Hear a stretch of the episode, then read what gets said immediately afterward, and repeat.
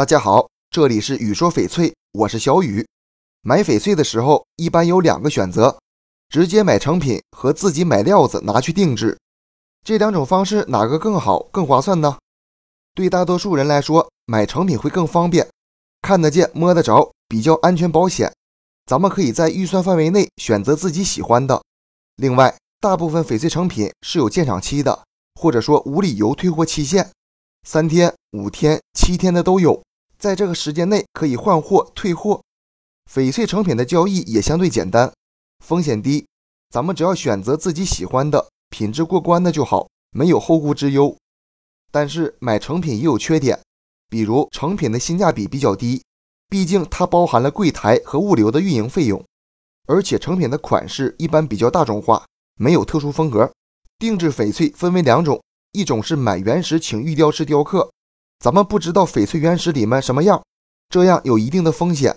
另一种就是直接买翡翠明料，已经切开的翡翠，咱们可以看到它的品质，风险没那么高。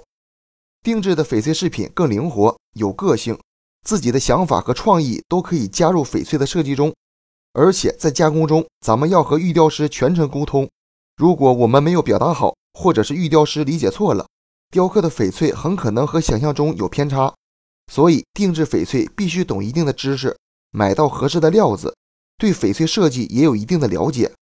定制过程也是很漫长的，玉雕师一般不接急活，价格嘛高低不等。一般来说，定制就意味着独一无二，无法批量生产，因此也无法退货和换货。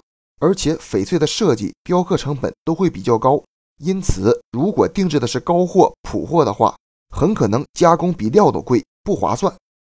看到这里，相信大家心里都有判断了。